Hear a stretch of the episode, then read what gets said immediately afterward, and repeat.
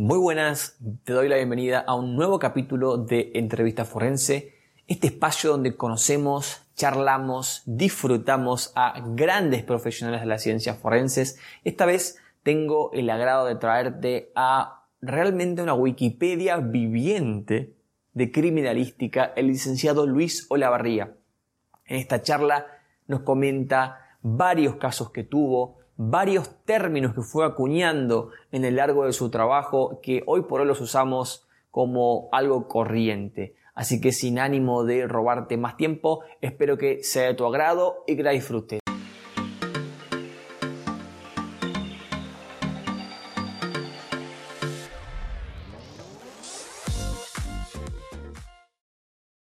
Muy buenas, bienvenidos, bienvenidas una vez más a Entrevista Forense, este espacio donde charlamos, donde conocemos a profesionales con amplia experiencia en las ciencias forenses. Y esta vez tenemos el honor de entrevistar a un gran profesional docente universitario, disertante nacional e internacional que trabajó, a mi modo de ver, en el caso más importante de la última década en Argentina Vamos a presentarlo al licenciado Luis Olavarría. ¿Cómo está, licenciado? Hola, Daniel. Eh, muy buenos días. Eh, bueno, gracias. Gracias por la invitación, por la confianza, por la presentación. Este, y aquí estamos luchando día a día con la ciencia forense, con el delito, ¿no? Totalmente. Bueno, agradecerle en primer lugar públicamente la aceptación de esta entrevista. Tratamos de siempre traer profesionales que tengan la experiencia que usted tiene y del calibre que usted tiene, así que agradecer en nombre de todo el equipo. les comento a todos cómo va a ser el formato de la entrevista. Son tres bloques, está organizado en preguntas un poco más personales, preguntas un poco más relacionadas a lo profesional y al último las preguntas finales. ¿Le parece que vayamos empezando, licenciado, con el primer bloque de preguntas? Pero adelante, ¿cómo no? ¿Podría contarle a la audiencia quién es Luis Olavarría y a qué se dedica? Bueno, Luis Olavarría es un apasionado de las ciencias forenses desde toda la vida, eh, apasionado de la investigación, apasionado por la verdad.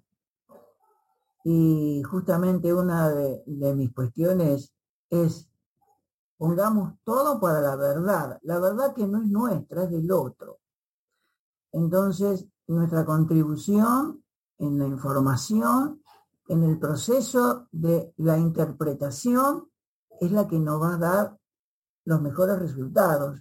Más allá de lo que esté haciendo, no importa cuál es el peritaje que está realizando. Uno, el peritaje que uno está realizando lo debe hacer con mucha seriedad, profesionalismo, a través de la vocación y algo que hay que tenerlo presente, la empatía, siempre, la empatía con el trabajo, la empatía con el otro, ¿sí? Saber que de lo poquito que uno pueda hacer, bueno, puede contribuir. No es el salvador, pero sí una contribución importante, en base del respeto, la seriedad y sobre todo el profesionalismo, ¿no? En todo esto. Hay que ser muy profesional. Y siempre digo eh, que hay que involucrarse eh, profesionalmente y no emocionalmente. Yo me recibí en el año 85 en la Universidad de Buenos Aires. Eh, una universidad fantástica, con una libertad de pensamiento y sobre todo hay que estar también en, la, parte política en esto, ¿no? Diciendo en qué momento está el país, pero bueno, en la que me toca comenzar y transitar. Y uno de los primeros trabajos que me tocó eh, es realizar un, un peritaje sobre una violación y muerte de un nene de un año. Y, y eso fue fuerte, ¿no? durísimo, durísimo. Aparte, para primer caso, parece durísimo. Eh, tremendo, ¿viste? Entonces, diciendo, eh, empieza la cabeza a trabajar, ¿no? Y entonces me di cuenta que no me puedo involucrar emocionalmente, porque ahí es donde se pierde el eje. Entonces, ahí es donde uno debe estar eh, un accidente de tránsito donde hay cinco fallecidos. Eh, y detrás de todo eso hay familiares, detrás de todo el dictamen, detrás de una muerte hay problemas. Siempre digo, uno fallecido y otro detenido. El hijo de cada uno tiene una situación. Uno va a ver al papá del cementerio y otro lo va a ver al papá en la cárcel. Esa situación eh, uno debe no involucrarse, pero sí interpretar. Yo lo que hice hasta aquí en todo el desarrollo pericial es correcto, interpretable, analizable. Aprender a decir, no sé. Y eh, eh, uno no tiene todas las respuestas. Entonces, cuando comencé este camino, a mí no me llevaron de la mano. Me fue equivocando. Y claro que tengo que aprender a equivocarme. Claro, no mucha torpeza ni equivocación permanente, pero justamente uno debe equivocarse y repetir, experimentar, transitar y no improvisar. Totalmente. Eso es lo que a veces pasa, ¿no? Improvisamos en el lugar. ¿Y qué? Y a veces sale bien. No, eso no es así. Por favor, acá tengo que ver la jugada. ¿Sí? Yo planto mi equipo de acuerdo al otro equipo. No podemos jugar siempre igual, los jugadores son los mismos, pero la táctica y la técnica que voy a abordar es distinta. ¿En qué estoy? Perito oficial, perito de parte, perito de oficio, no importa dónde esté. Pero mi trabajo tiene que ser impecable. No objetivo. Objetivo también. Totalmente. Sí, sí, justamente. La objetividad la vas a tener con, porque es impecable. Claro, exactamente, Daniel. Licenciado, ¿y cuándo empezó a interesarse? Me comentó que estudió en la Universidad de Buenos Aires, pero ¿cuándo empezó a interesarse por el mundo de las ciencias forenses, por la criminalística?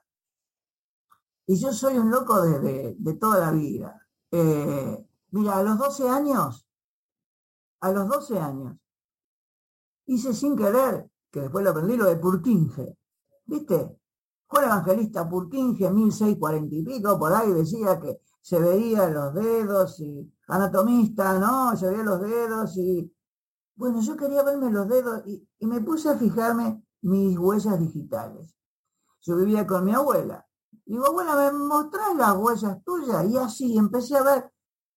Y digo, pero son medias distintas, ¿no?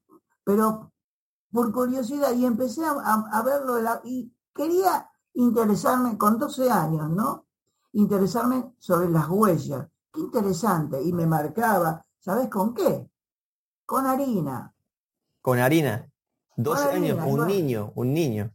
Es 12 años, te digo. Con harina, entonces quedaba el dibujo, ¿viste? Y miraba los dibujos.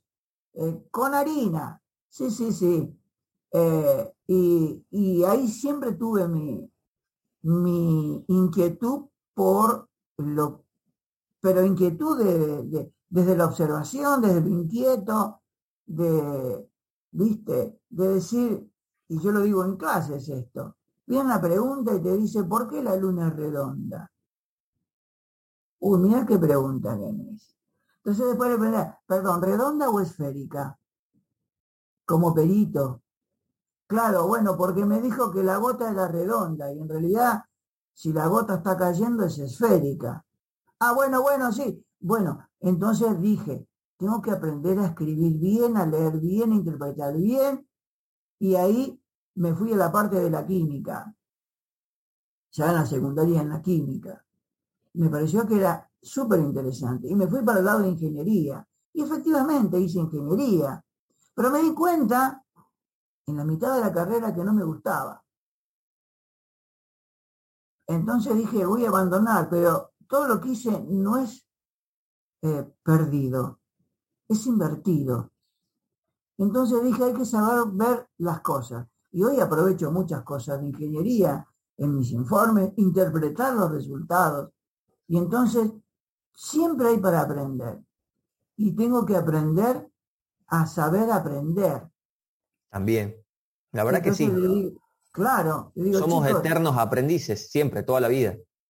Entonces, siempre le digo, chicos, ustedes que si no estudian, se están perdiendo la oportunidad de aprender. ¿Y quién gana y pierde? Ustedes. Es muy sencillo esto. Qué bueno cuando vas, eh, a veces veo que eh, tienen duda, hay que refrescar.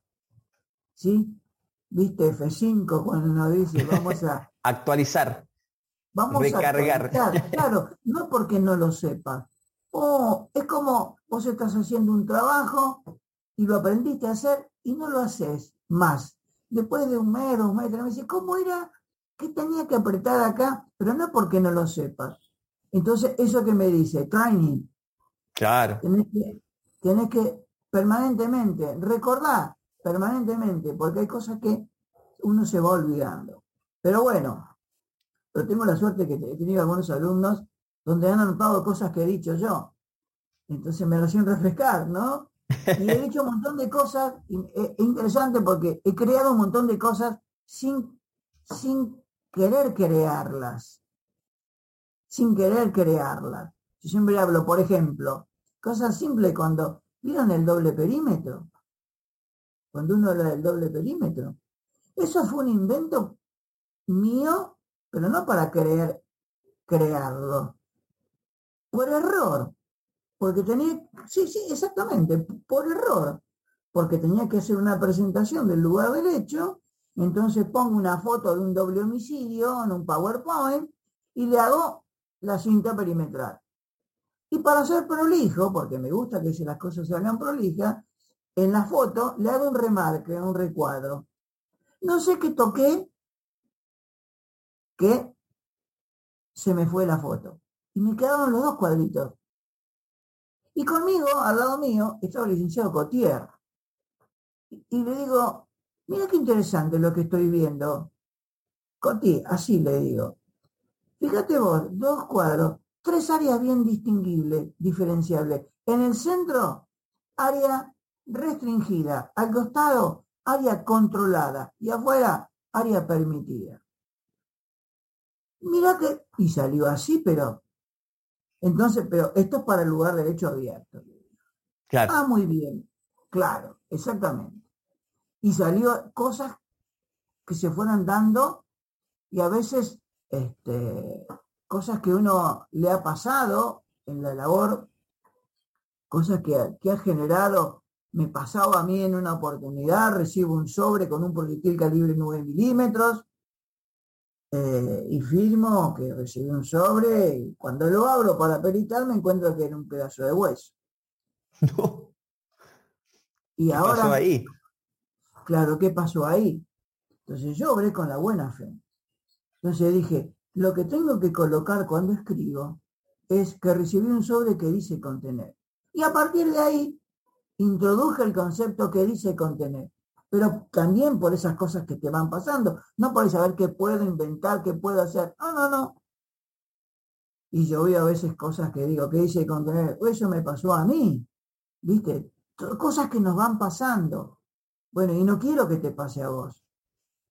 Entonces, uno debe transmitirla, ¿viste? Pero bueno, un apasionado de esto de toda la vida, ¿sí? Por la verdad, por la justicia.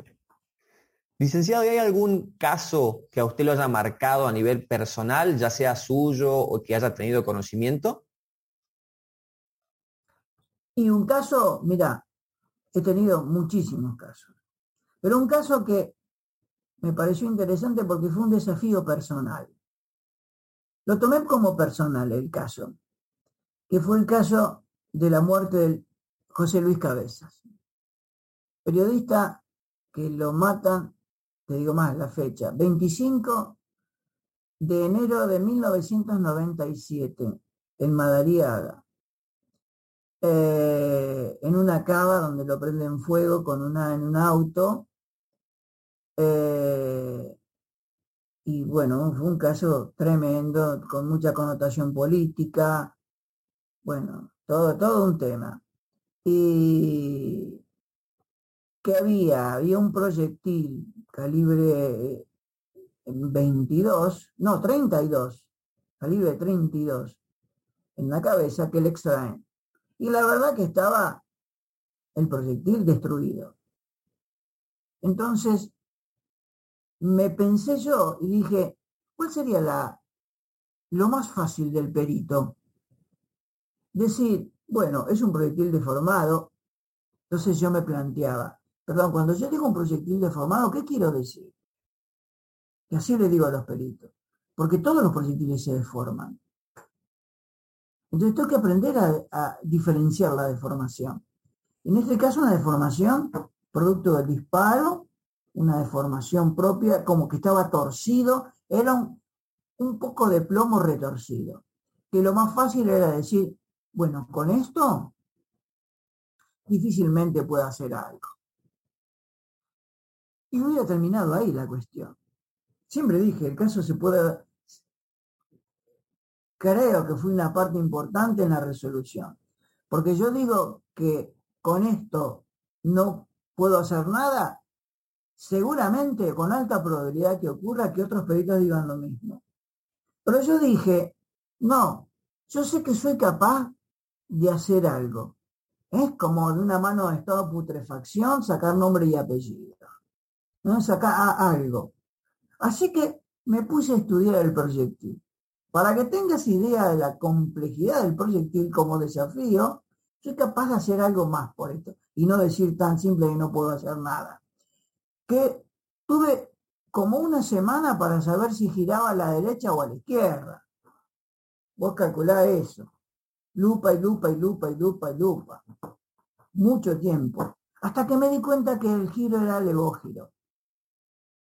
Bueno, y vi un poquito de estría, pero muy poquito había, casi nada. Y dije, bueno, tenía como cincuenta y pico de armas que podrían estar en ese calibre, pero no en el ancho. Entonces empecé a decir, ¿sabe qué necesito? Yo quiero medir el ancho de un revólver calibre 32 marca tanto. ¿Me podrían conseguir uno? Me conseguían uno, hacía un testigo, no, este ancho no es. Y así me quedé con seis. Y así me quedé con dos. Dije, voy a decir algo, la marca de este es un col u otra marca española. En ese momento de procedimientos y allanamientos, eh, me llega tres, eh, tres revólveres. ¿Qué marcas son? Le digo. Uno me dice, uno es Rubí Extra. No, no es. Porque el Rubí Extra gira a la derecha. Y otro, no, este es un Smith Wesson. No, tampoco es, gira a la derecha. Y tenemos un call, un 3220. Puede ser. Bueno, efectivamente, era, era ese 3220. Ahora, puede sacarle 30 características y le dije, no 30 puntos característicos. ¿eh? La balística no tiene puntos característicos, tiene características. A veces colocan los informes tres puntos característicos ubicados, situados y dirigidos. Eso es un cliché puesto para, para la parte de rastros, no de balística. Trabajemos con características que no son iguales, pueden ser similares, la formación, empecé a generar lo que es la identificación geográfica, la geografía que nos da las rayas, las líneas.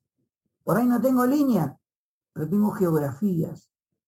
Y, bueno, se puede identificar, hasta el punto que peritos que vinieron atrás no entendía cómo había hecho el cotejo. Y digo, y bueno, esto es esfuerzo y suerte también. Entonces ahí Mucha constancia también, mucha constancia de usted de trabajar.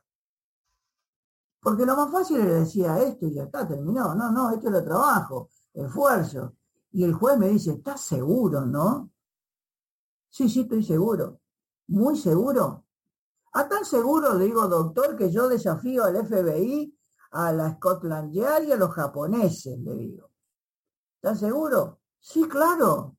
Porque lo que yo digo no es lo que es lo que puedo demostrar. Y es así. ¿Y está seguro? De vuelta, no tengo ninguna duda que esto se corresponde. Hasta el punto que me dice, ¿y se anima a ir a Inglaterra? Al Scotland Yard. a ver qué dicen los ingleses. Por supuesto. Y así nos fuimos a Inglaterra. ¿Sí? Para ver el cotejo. ¿Y que dijeron los ingleses? Que era perfecto lo que estaba diciendo, como había hecho el análisis.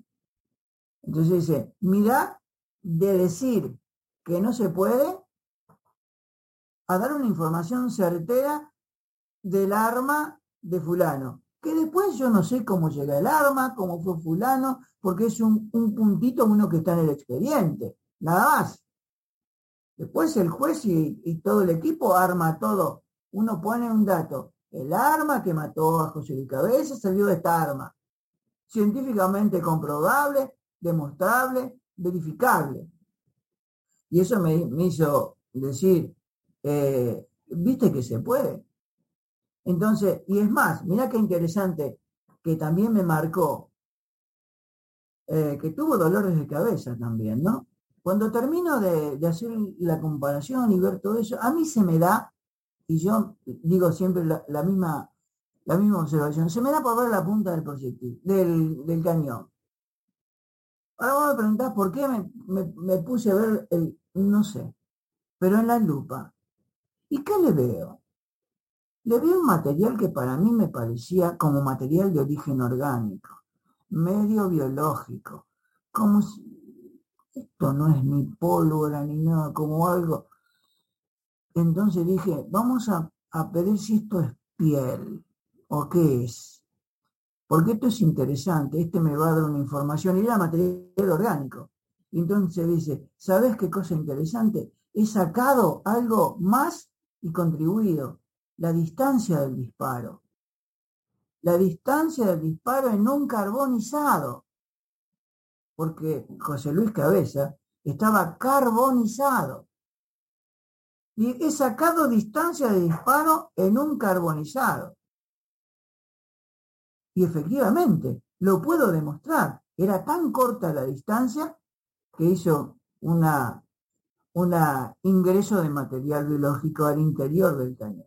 Y esas cosas dice, a partir de ahora, miremos el interior del cañón. Después fui cuestionado, porque me dijeron que había hecho destrucción de material de prueba por no haber comunicado. Digo, pero esto lo hice, no sé por qué lo hice, ni estaba pedido, nada simplemente por observador y por ganas de seguir. Y encontré este dato, que más que suficiente.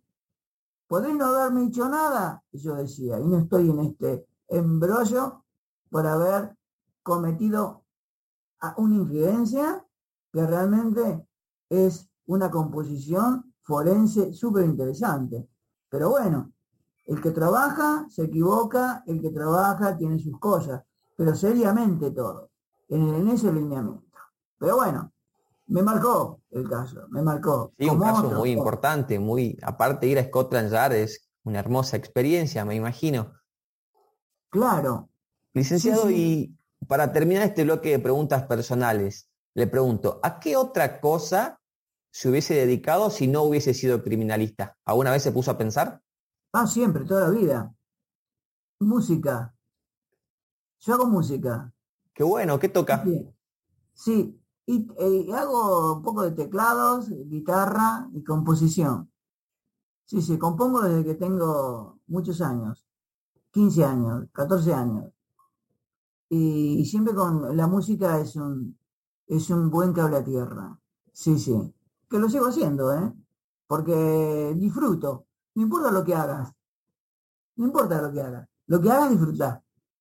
La criminalística, la música, la pesca, lo que hagas, lo que hagas, disfrutar. Hermoso consejo. Pasemos al, siguiente bloque. Preguntarle al licenciado, ¿usted a cuál rama o a cuál área de la criminalística se dedica o se dedicó más tiempo? Y preguntarle también si es esta su, su área o su rama preferida. Bueno, yo pasé por todas las ramas. Porque cuando uno se recibe eh, empieza a pasar por los gabinetes, por las áreas, pero mi corazón estaba en balística. Eh, es más, la balística me, me, interesaba porque, digo, muchas muertes se producen por armas de fuego. Y, hay que intentar eh, descubrir, eh, aportar la información y para eso está el laboratorio y están las pruebas. Así que en un ratito que teníamos, cosa que ahora no lo veo yo eso. Pero por ejemplo, mira, te voy a dar cosas que hacíamos.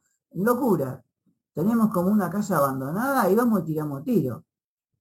¿Para qué? Claro, no, pero ¿para qué? Fíjate cómo pega un proyectil 22 en la pared, fíjate la composición de la pared, fíjate la humedad de la pared, fíjate la pintura de la pared. Ah, ah, no solo es el impacto. Tenemos que fijarnos otras cosas más. Y ahí empezamos a dar cuenta, mira, el, mismo proyectil tiene un comportamiento diferente de esta pared que es muy vieja, que, ha, que, ha perdido este, una estructura eh, a este tipo de ladrillo. Ah, y entonces empezamos, no es decir, no solo acá tengo el proyectil, ya está. No, no. Entonces dije, miremos cosas como esta. Tengo un proyectil deformado con adherencias en, la, en su ojiva. Bueno, mi pregunta que le voy a hacer al perito en el juicio, por eso yo quiero trabajar antes como si estuviera en el juicio. La secuencia de las capas. ¿Tiene capas? Sí. ¿En qué orden? Dígame en qué orden. Porque ahí voy a, trabajar con el principio de superposición, el de Esteno, de Nicolás Esteno. El Nicolás Esteno un geólogo del siglo XVII, 1640 y pico, eh, principio de superposición, elemental y básico, lo que está abajo está primero. Y sí, claro, entonces, no es lo mismo decir que tiene sangre y sílice que sílice y sangre. Porque sí, acá el orden de los faroles altera el alumbrado. Efectivamente, claro, porque si tiene sílice como material de la mampostería, granitos de arena y sangre, es que primero pegó en la pared o en, el compuesto inorgánico y luego la sangre. Que no es lo mismo que tuviera primero la sangre y después pegó en la pared, porque me está diciendo que en el primero de los casos eh, no es un tiro directo y en el segundo de los casos es la salida de un tiro. Ah, las capas me lo dijeron no me da la información. Pero si yo digo un proyectil deformado con poca información, ya me está dando cuenta que el, el perito no se está involucrando. Ahora, ¿le servirá eso al fiscal? No sé. No sé. Pero le estoy dando una información rica que yo como perito de parte lo preguntaría. ¿Viste? Preguntaría esas cosas. Totalmente. ¿Para qué? Claro, exactamente. Dice, mirá lo que lo que me fue a preguntar, ¿había olor en el lugar? Y tengo dos respuestas. Recordar a la memoria o recordar a través del informe. Entonces mi respuesta no cae en la respuesta que es frecuente escuchar en los juicios. No, no recuerdo. Porque no es cuestión de recordar, es cuestión de método. Entonces mi respuesta es decirle al fiscal, al tribunal, mire, la verdad no recuerdo, pero si fue lo que me está preguntando, está escrito. Entonces mi informe debería ver que había un fuerte olor nauseabundo, un fuerte olor o no, o no les presté atención. Ah, no se olvide del olor, no se olvide de la iluminación. Está iluminado, está iluminado tiene luminaria, porque puede tener luminaria y no hay luz. Claro, entonces, el momento de todo eso, la valoración, dice, qué interesante esto que me está diciendo. Claro, todo es importante. Ahora, ¿cuándo se va a emplear? No sé, no sé, pero es un poco así la cosa. Mira cómo fuimos de la música. Sí, no, pero me encanta, me encanta que se esté dando este, este intercambio. Preguntarle al licenciado, ¿cómo ve usted el avance de la tecnología y de la informática en las ciencias forenses? Uh, la verdad que es fantástico.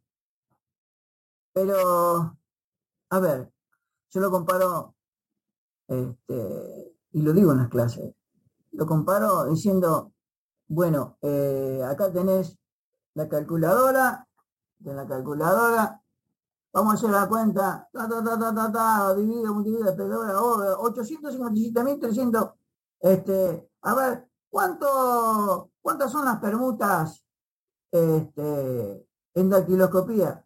Un millón cuarenta y ocho mil quinientos setenta y seis. No, pero no, no, no tenés que acordarte. Tenés que saber cómo obtenerlo.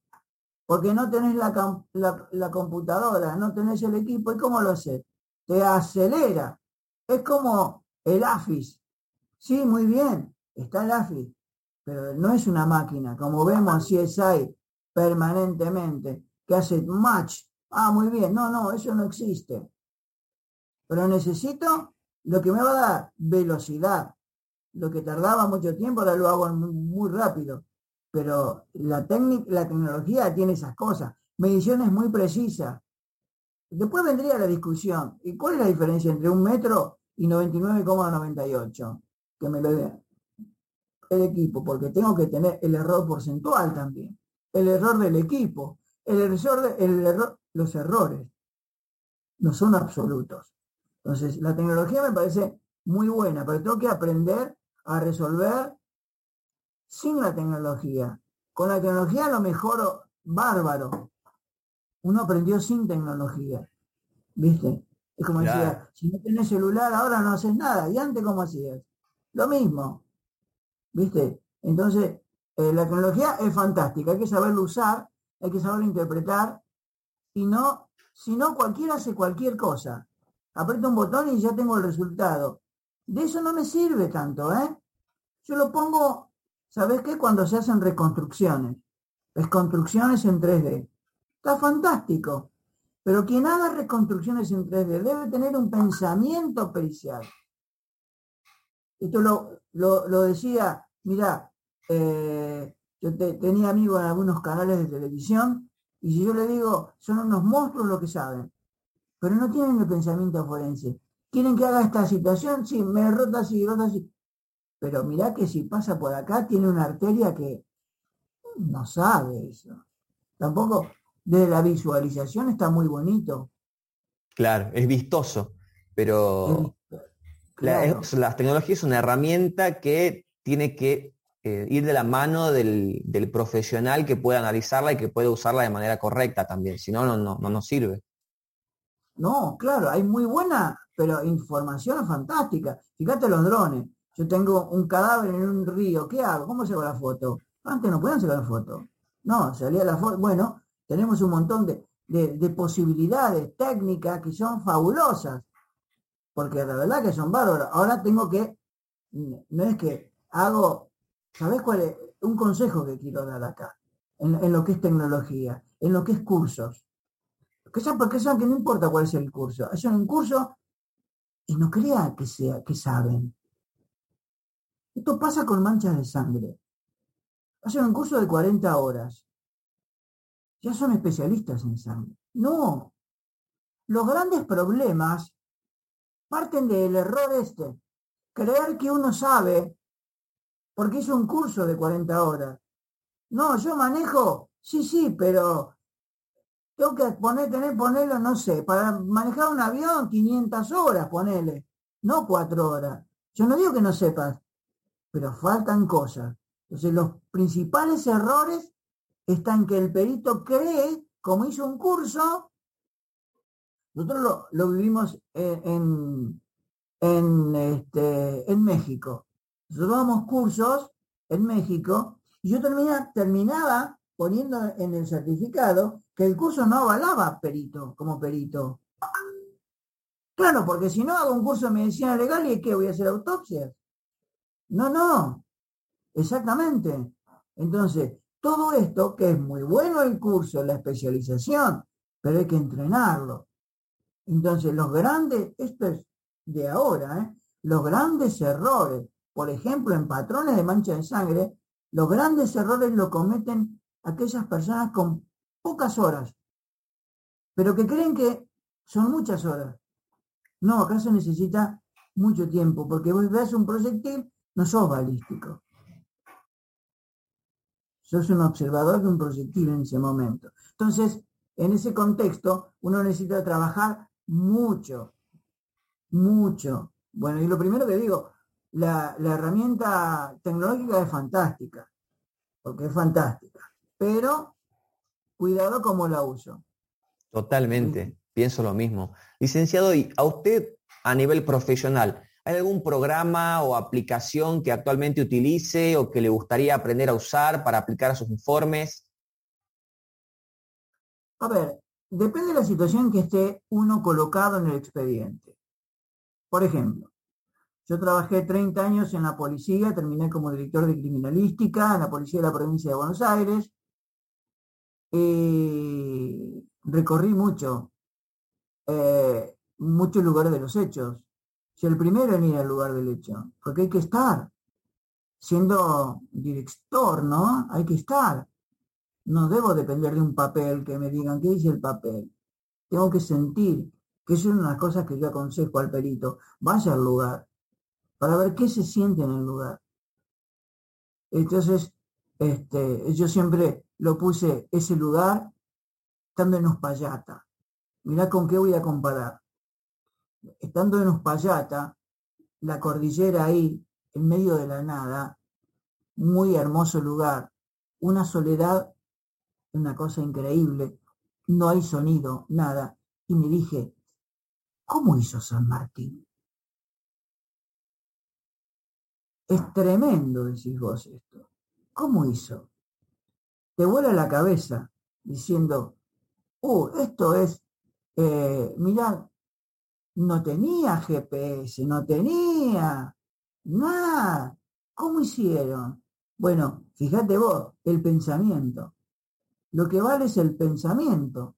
Cosas escritas, cosas de Aristóteles, Platón, lo que vos quieras, lo, es impresionante cómo se pensaba. Y claro, y tenemos que eso, recrear el pensamiento. Entonces, eh, en, eh, en, esta cuestión eh, es súper, a mi criterio, súper importante cómo uno debe pensar en el desarrollo como perito. ¿A dónde estoy? ¿Como perito oficial, de oficio o perito de parte? Si yo estoy perito de parte, y retomo la pregunta, ¿qué me gustaría hacer? Cosas que no puedo hacer ahora. Me gustaría hacer el lugar de hecho, por ejemplo, con un software que me hace en 3D todo el lugar del hecho, como el, no quiero hacer propaganda, pero un buen equipo que lo usan, que es el Faro, eh, eh, es, buenísimo. Pero eh, en este momento me encantaría como para, para practicar, para ensayar, para interpretar otro. Bueno, pero no todos lo tienen y no se puede. No, no, no tendría mi aplicación porque cuando yo llego como perito de parte ya pasó todo. No puedo relevar el lugar. Por eso yo aconsejo, claro, yo aconsejo cuando digo, cuidado cuando me hablan de la escena del crimen. La escena del crimen ya pasó. No puedo ir a la escena del crimen. Voy al lugar donde ocurrieron los hechos. Yo tengo que hacer las cosas para recrear la escena. Son momentos secuenciales temporales. Y eso es lo que tengo que hacer. Una secuenciación temporal para hacer lo que es la secuencia fáctica. Mira, cuando uno habla de secuencia fáctica, fue eh, yo siempre dije, hay que hacer también otro error mío. Otro error mío muy interesante. Había un hecho muy interesante, año noventa y pico, y me dice la jueza eh, si yo le podía hacer algunos dibujos de cómo creo que pudo haber sido el hecho. Dibujos.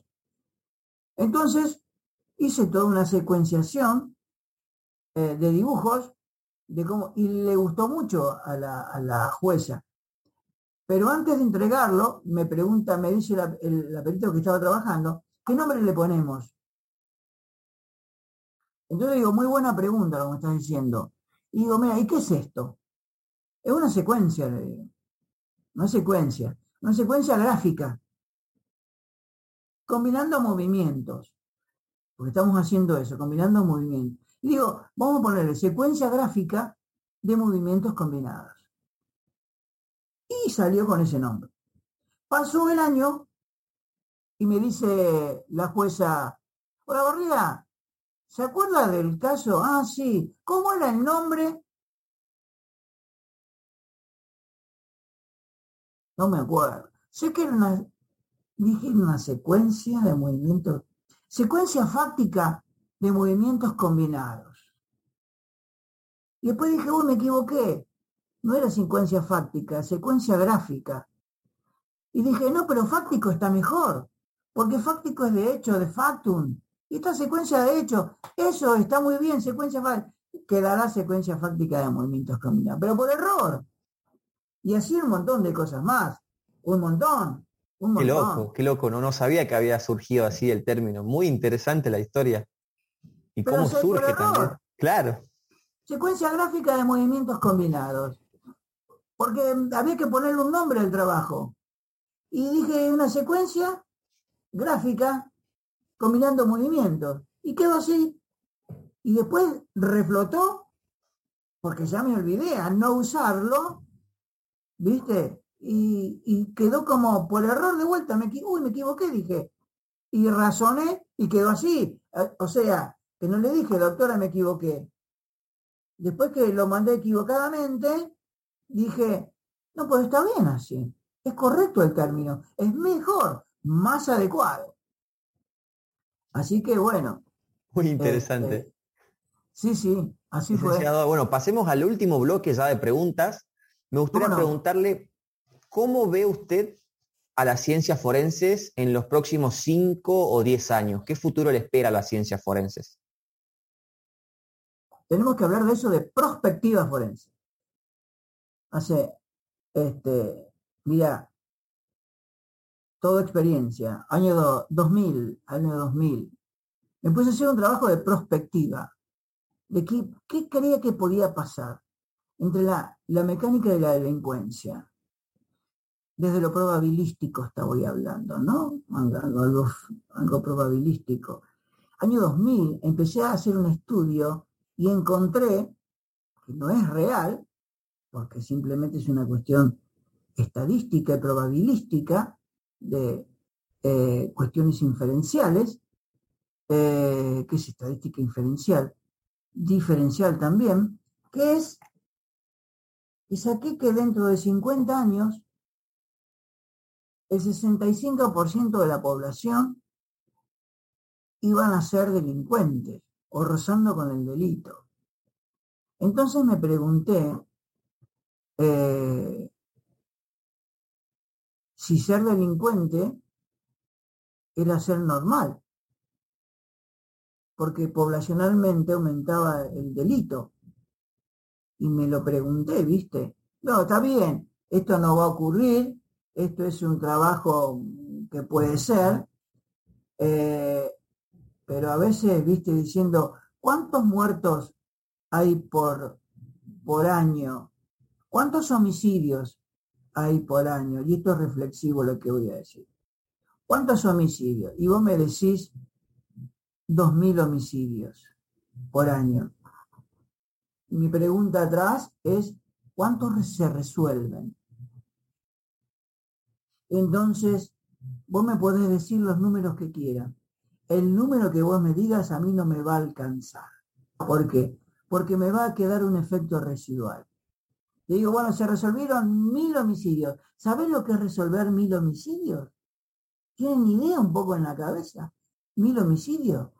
Ponerle casi tres por día resueltos. No creo eso. No, claro. Pero ponerle que yo tengo la potestad mágica que eso ocurra me quedan mil sin resolver y al otro año voy a partir de tres mil. En cuatro, cinco, diez años tengo quince mil homicidios sin resolver, quince mil muertos sin respuesta. Y ahí voy a la empatía. ¿Me entendés? Entonces, ¿cuánto tardo en un hecho? No puede pasar estas cosas como en la perspectiva yo estaría viendo que eh, tenemos que ser mm, más rápidos en los informes, no tanta traba legal. Sobre todo eso. Yo entiendo la parte legal. Yo en una oportunidad, también mira lo que, lo que, cuando teníamos el cadáver que había que pedir autorización para hacer la autopsia, o la necropsia, mejor dicho, digo, pero en una necropsia se saca material. Un proyectil, sangre, tejido, muestra, eso tengo que pedir permiso nuevamente. yo lo que tendría que solicitar, todo el material extraído de la autopsia, que sea un material, más allá de lo legal, que esté listo para poder peritar, porque se desprendió. Entonces, a eso le voy a llamar pericias complementarias, justamente. Y yo a veces escucho el término pericias complementarias. Fue también algo que me salió diciendo, voy a solicitar la autopsia y pericias complementarias.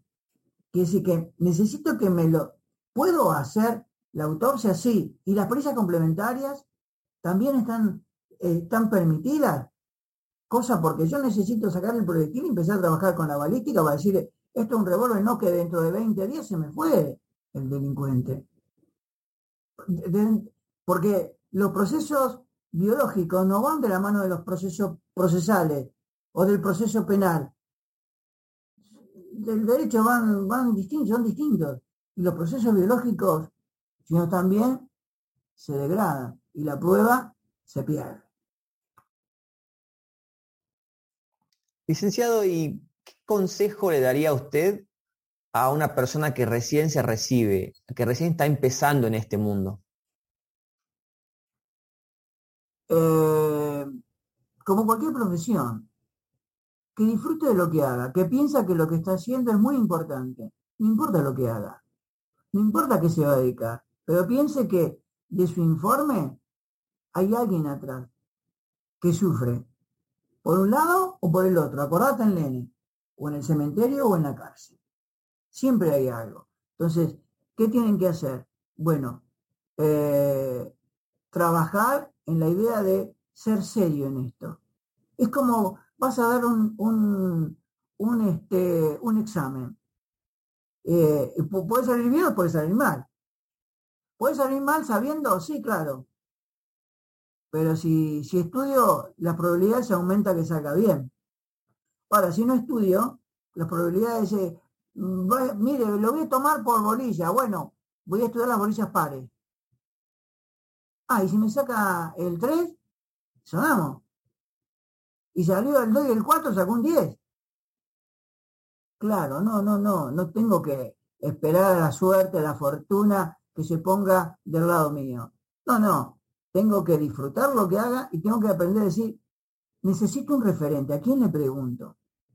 Buscar esto, porque eh, todos los casos son distintos. Y eso es lo que tiene la criminalística y la ciencia forense.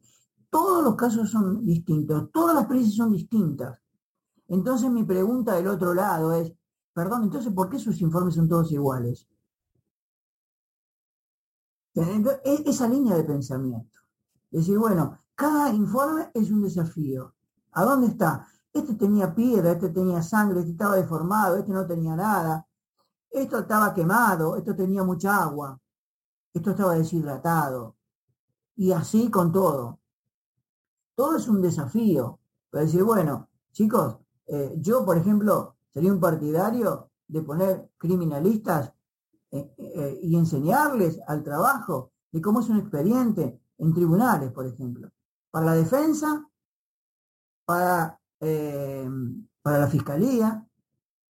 Entonces, estaría muy bueno que vayan aprendiendo. Y me ha pasado, y lo he dicho en algún par de juicios, donde los peritos se iban del lado del fiscal, peritos oficiales, entonces yo planteaba, entonces son peritos de parte.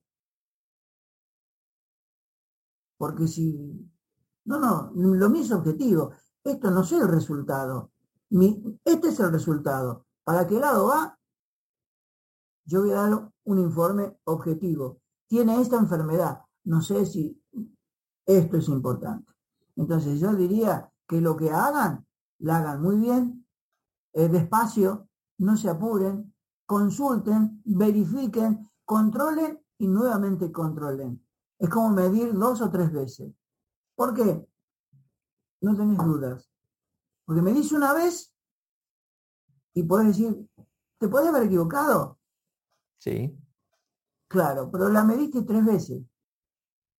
No, no, el resultado fue el mismo. No me equivoqué en cuanto a la medida.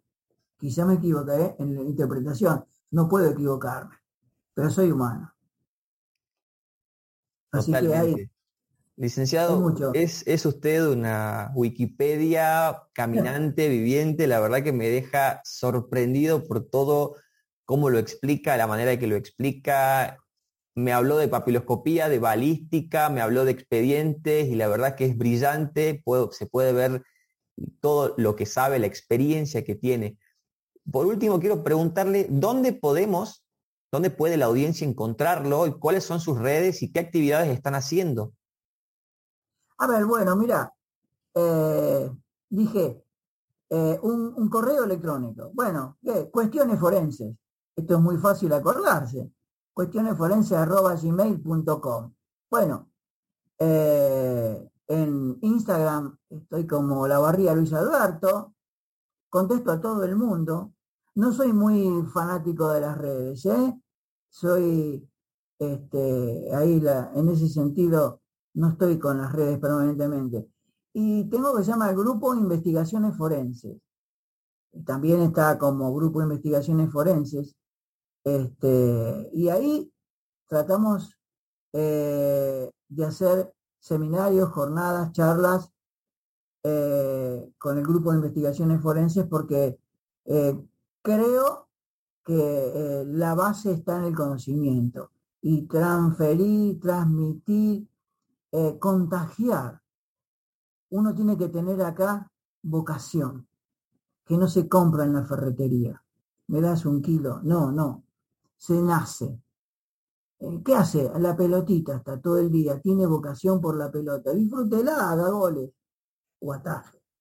Entonces, claro, exactamente. Eh, entonces, eso es una de las cosas que no, permanentemente intento que, se perfeccionen. Así que eh, en las redes, este, y si no, eh, yo contesto a todo el mundo por, por WhatsApp y a veces no sé ni quién son, pero yo contesto y les digo, mire, mira, me pasa esto y esto aconsejo. Eh, los grandes hechos aparecen a la madrugada. Entonces yo me voy a enojar si vos me llamás a las 10 de la mañana, me decían, profe, tuve un caso, ya pasó, ya pasó. Vos me tenés que llamar cuando? A las 2 de la mañana. O ¿cómo lo voy a, cómo lo voy pero yo te estoy diciendo, llamame a las 2 de la mañana porque podemos resolver la cosa mejor. Porque ya pasó el, tiempo. ¿Viste? Y el tiempo que pasa, la verdad que huye decía local. Entonces, me va a molestar a mí más que me llamen a las 10 o a las 3. Es como el obstetra. Hoy a las 3 te va a hacer un parto. Bueno, cambie de profesión entonces. Si no quieren. Claro, ¿qué quieren? Los partos de la mañana nomás. Y esto es así. Los hechos que quieren a la mañana. Y hay hechos de noche. Y lamentablemente en la noche. Entonces, lo que necesiten, cualquiera se comunique, me llama, lo atiendo. Eh, ya digo, no estoy mucho con las redes, pero eh, con cuestiones forenses, me llaman o grupo de investigaciones forenses arroba gmail.com también, eh, pero con cuestiones forenses me ubican muy rápidamente o este, al Instagram. Pero Ahí están todos los canales, entonces ya lo vamos a poner acá en el video para que puedan, para que puedan buscarlo, para que puedan encontrarlo y seguirlo. Lo que necesiten, consultas. Es así. ¿Viste? Y si no, yo no tuve esta suerte de si alguien me va a decir. Y bueno, era otra época. Bueno, ahora la época es esta. Bueno, hay que bailar con que con esta, esta, ahora hay que bailar de esta manera. Claro, hay que acomodarse con lo que hay. Claro, exactamente. bueno, ¿quién es el referente en esto? Y bueno, el referente de esto es un polaco. El referente de esto es un americano. El referente de esto es un argentino. tener referentes. ¿A quién le pregunto? ¿Cuál es la mejor? El problema, porque hoy yo creo que tendremos que ir a la nanocriminalística, al nanorastro. Allá. Estamos hablando de esto, de esto, de esto, de esto. Mire, estoy hablando de una partícula, una partícula de 5 micrones, una partícula de que pesa 10 nanogramos. Nanogramos. 10 a la menos 9 billón, billón. Ah, entonces mi pregunta va a ser en el expediente, ¿en qué unidades está expresado el resultado? En microgramos, ah, es millonésima. Nanogramos, ah, es billonésima. Y esos detalles son importantes en el expediente. Después habrá que valorizarlo. Pero bueno, a disposición con todo el mundo y gracias por el tiempo que me has dispensado. No, por favor. Me gustó mucho, Daniel, y te felicito por lo que estás haciendo. Muchas gracias, licenciado. La verdad que yo la pasé espectacular. Pasó casi una hora pero para mí fueron 15 minutos todo lo que estuvimos hablando, todo lo que estuvimos aprendiendo, así que quiero agradecerle nuevamente por, por, haber aceptado, por haberse sumado a esto y algunas palabras finales que tenga para decir. Nada, como palabras finales siempre dije que reflexivas, la justicia y la verdad son paralelas o se intersectan. Entonces, eh, es un tema de reflexión, ¿no? De decir, mm, esto vamos por caminos así o son así. ¿Qué es lo que debo lograr? El paralelismo es como la criminalística y la criminología. Son paralelas, es como ver las vías de un tren. Son paralelas, son distintas, pero en el punto final, en el plano final, se unen. Claro, hay un punto, una línea de fuga que las une, pero son paralelas. Entonces, eh, esto es un poco así, ¿sí? Ir pensando eh, cómo, cuándo, dónde, quién, con qué, para qué, en el lugar del hecho, y no llegar a decir, esto pasó así, esto, no sé qué pasó acá. Lo primero que tengo que decir, no sé, ¿qué tengo que hacer? ¿Qué hace que no está haciendo nada? Tiene que pensar. Y debo eso, tenemos que aprender a pensar. Y después actuar. Perfecto. Bueno, licenciado, muchas gracias nuevamente. Bueno. Espero que haya servido para toda la audiencia esta charla. Quedamos siempre a disposición y les mando un gran saludo y seguimos en contacto. Bueno, gracias